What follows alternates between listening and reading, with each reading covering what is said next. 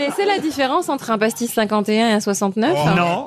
Arrête. Le goût Mais Dans le pastis 51, on a le nez dans l'anis.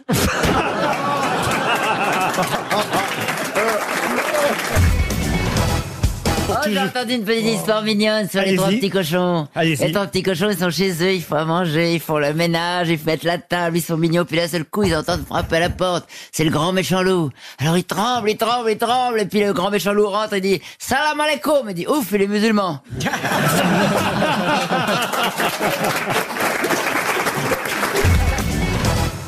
Cette histoire de la, la, la, la femme qui voudrait absolument avoir un enfant qui ressemble à M. Pokora. Vous connaissez pas ça? Non. Non. Ah, bah si, si, c'est une femme, elle veut absolument avoir un enfant qui ressemble à M. Pokora. Et, et donc, pour ça, elle voudrait euh, coucher avec M. Pokora, mais elle a aucun moyen, évidemment, de, de s'approcher de M. Pokora. Alors, euh, qu'est-ce qu'elle fait? Elle passe une petite annonce. Et elle dit, voilà, j'adorerais avoir un enfant qui ressemble à M. Pokora. Si vous ressemblez beaucoup à M. Pokora, écrivez-moi. Elle laisse son téléphone. Alors, elle a pas mal de numéros, de gens qui appellent. Il y a un type qui semble plus convaincant que les autres et qui lui dit, moi, je vous garantis 100%, je peux vous faire un enfant qui va ressembler à M. Pokora. Alors elle prend rendez-vous, 14 heures le lendemain, on sonne à sa porte, le type euh, est à la porte, elle ouvre la porte et là, elle voit un gars qui arrive, écoutez, c'est tout sauf M. Pokora, c'est Perroni. Vous voyez c'est Jean-Jacques Perroni qui Ah oui. débarque. Merde. Putain. Putain, il y a un choc. Donc elle s'évanouit Donc, euh, Et le gars lui dit, mais je, vais, je sais bien, vous êtes peut-être surprise et tout, mais moi, je vous le garantis, je vais vous faire euh, Un homme Pokora. un bébé qui ressemble à M. Pokora. Alors évidemment, là, la fille se laisse faire, puis ils font l'amour. Neuf mois plus tard, un bébé naît. ouais. Et effectivement, il ressemble à M. Pokora, mais de façon incroyable. Le gamin est tatoué, euh, Ah, il est tatoué, ouais. il chante du Claude François, Il a les cheveux teints en blond. il a les costumes de Robin des Bois. C'est M. Pokora, quoi. Vraiment. Et la fille, elle en vient pas. Elle dit, mais quand même, comment il a fait ce gars? Donc elle l'appelle. Puis elle, elle lui dit, monsieur, écoutez, je vous remercie parce que vous m'aviez promis un gamin qui ressemblerait à M. Pokora. Et c'est vrai. Il ressemble à M. Pokora, mais quel est votre secret?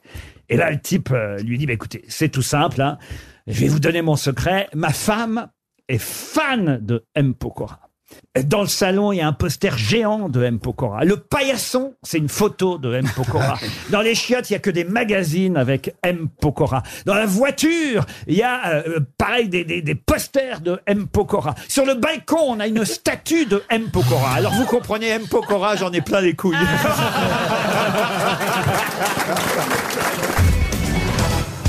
C'est un Corse qui est extrêmement susceptible. Hein. C'est un pléonasme, mais celui-là, vraiment, il bat des, des records. Très, très susceptible. Il arrive dans une boîte, il invite une fille à danser, elle dit oui. Bon, euh, il, il la serre un petit peu dans ses bras, elle se serre un peu contre, contre lui. Il se lance, il lui fait un petit bisou dans le cou, elle lui rend son petit bisou, tu vois. Enfin, c'est l'affaire qui roule, quoi, vraiment bien.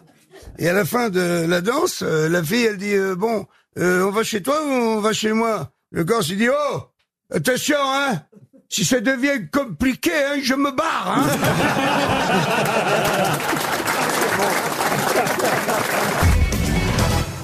Faut peut-être même avoir une petite histoire, Jean-Marie Bigard. Ah, écoute, ça se passe justement sur le port de Cherbourg. Ah, Et il y a un vieux marin qui est, qui est là, et il a une, une pipe minuscule, tu sais, mais vraiment toute petite, c'est-à-dire le, le fourneau de, de, de cette pipe, c'est quoi? C'est la moitié d'un pois chiche? Tout petit, tout petit tube. Il prend sa pince à épiler, il fouille dans le- son sac à tabac, il met trois brins de tabac, quoi, il tasse, il allume, clac, hop, la pipe, elle est, elle est déjà terminée, faut la re-remplir. Il y a un touriste qui est là, il dit, mais qu'est-ce que c'est, jamais vu. Une pipe aussi euh, petite que ça, me dit, ouais, mais c'est mon porte-bonheur parce que c'est une sirène qui me l'a donnée. Il dit, ah bon, allez-y, euh, racontez-moi. Mais il dit, avec mon bateau, j'ai fait naufrage au large de, Cherbourg, une tempête énorme. Mon bateau s'est brisé en mille morceaux. J'ai nagé, j'ai nagé autant que je pouvais. Et puis, épuisé, je me suis laissé couler dans dans l'océan. Et là, j'ai vu ma fin arriver. Et à ce moment-là, il y a eu une sirène qui est arrivée, très très très très belle sirène. Elle m'a porté comme ça, elle m'a ramené à la surface. Elle m'a mis sur un des bouts de bois qui flottaient de mon de mon navire. Elle m'a ramené jusqu'à la côte et elle m'a dit Elle m'a dit, je t'ai sauvé la vie et en plus, tu es un petit vénard, toi, parce que tu as droit à un vœu. Et là, le vieux marin, il dit, il peut pas savoir comment elle était belle. Tu vois, et là, le vœu, il est tout de suite venu, tu vois. J'ai dit, euh, Madame la sirène, est-ce que vous pensez que on pourrait faire l'amour tous les deux? Et la sirène, elle dit, ah bah non, là, manque de bol. C'est pas possible parce que vous voyez, j'ai euh, j'ai le bas de mon corps euh, qui est une queue de poisson en fait. Quoi, il y a, je n'ai pas de jambes euh, séparées. Je je n'ai pas de sexe. Hein, donc ça, ça va pas être possible. C'est qu'on voit pas venir la fin. hein. Salaud. Et, et donc on ne pourra pas faire l'amour. Et à ce moment-là, je lui ai dit bon ben alors une petite pipe.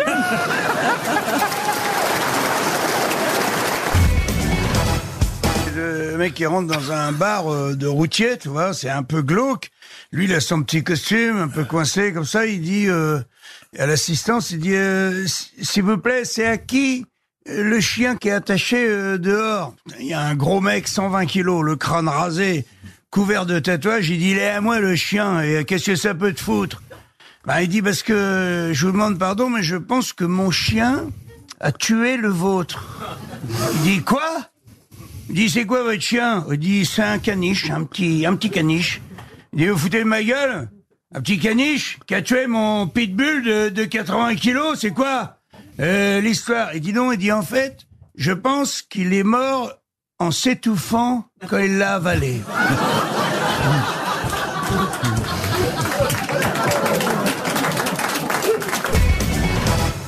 C'est les deux mecs qui se rendent compte, ils sont pas vus depuis longtemps. Ils ont 65 balais, toi. Il dit, ça va comment, toi?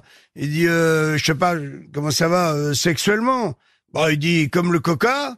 Il dit quoi? Comment ça, comme le coca? Bah, il dit, ouais, avant, c'était normal. Après, c'est devenu light. Et puis, maintenant, c'est zéro.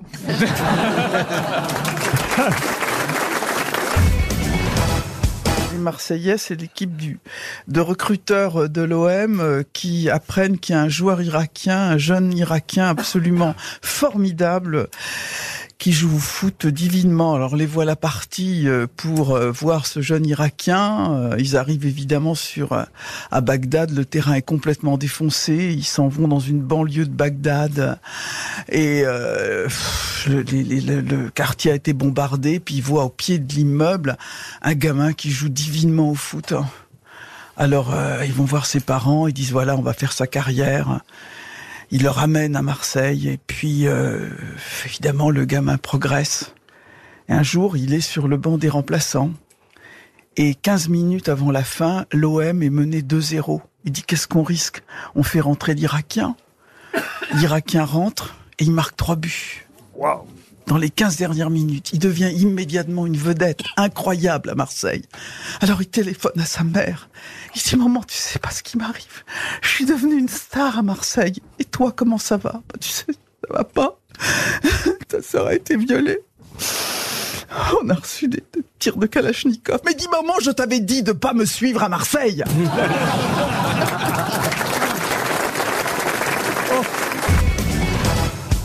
La histoire suisse. pas C'est fermer une la histoire porte du. Ah, c'est une histoire suisse. C'est l'histoire suisse. Et sa femme lui dit Ce matin, j'étais chez moi, ça a fait toc-toc à la porte. J'ai ouvert, il y avait un monsieur. Il n'a rien dit. Alors j'ai rien dit. Il est rentré, m'a tiré par le bras, m'a amené dans la chambre. Il n'a rien dit. Alors j'ai rien dit. Puis il m'a déshabillé, m'a couché sur le lit. Il n'a rien dit. Ben moi j'ai rien dit. Il s'est déshabillé aussi. Il a rien dit, j'ai rien dit. Il m'a fait l'amour toute la journée. Il est reparti. Il a rien dit. Et moi j'ai rien dit. Et son mari lui dit On ne saura pas pourquoi il était venu.